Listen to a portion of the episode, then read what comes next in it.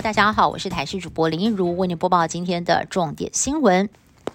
高雄金船水泥预拌车坠桥事故，有一辆水泥预拌车行驶翠华路桥，突然冲破了铁皮护栏，驾驶连人带车重摔桥下，护栏瞬间掉落四散，波及到一对骑车的祖孙，发生摔车受伤的意外。警消护报赶到现场，赶紧先将三名伤者送医，但是驾驶不幸抢救不治。而这座路桥去年四月份也曾经发生水泥预拌车超载。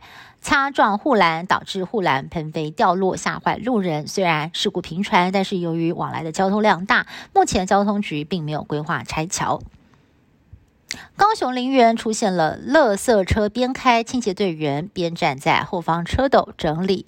厨余桶的惊险情况，当时这名清洁队员时不时的放开上方的手杆，最后重心不稳摔了下去。卖命工作的画面曝光，也让人质疑清洁队的工作流程是否出现了问题。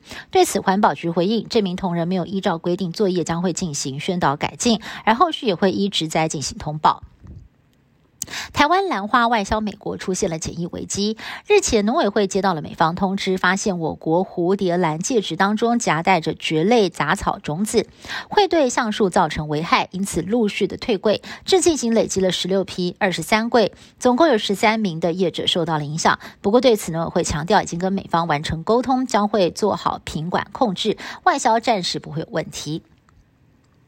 除了 BA. 点五疫情之外，我国出现了今年流感并发重症死亡的首。个案例，这是一名九十多岁的女性，在双十节当天出现了呼吸不顺、体温低的状况，虽然有紧急送医，但是还是在当天病逝。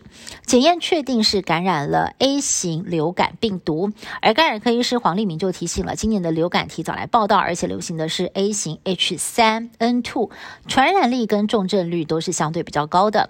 另外，呼吸道融合病毒也在升温当中，还有容易并发的肺炎链球菌，这三病一菌恐怕都会酿成多重感染。成为未来三个月的重大威胁。